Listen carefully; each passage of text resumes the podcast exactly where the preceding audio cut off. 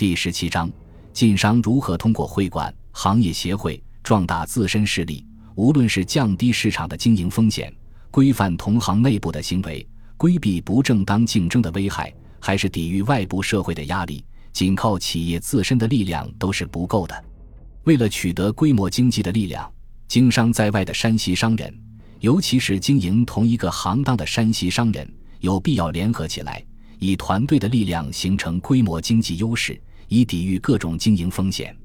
而要联合起来，就必须培养一种共同的利益或确立一种共同的信仰。只有共同的东西，才能让大家经常活动，从而在相互了解的基础上相互理解，达到高度默契的境界。到这个时候，团队的战斗力才能大大激发出来，才能发挥出组织规模经济的力量。对山西商人来说，共同利益就是渴望彼此在异乡的顺利发展；共同的信仰就是关公文化崇拜；共同的组织形式就是会馆。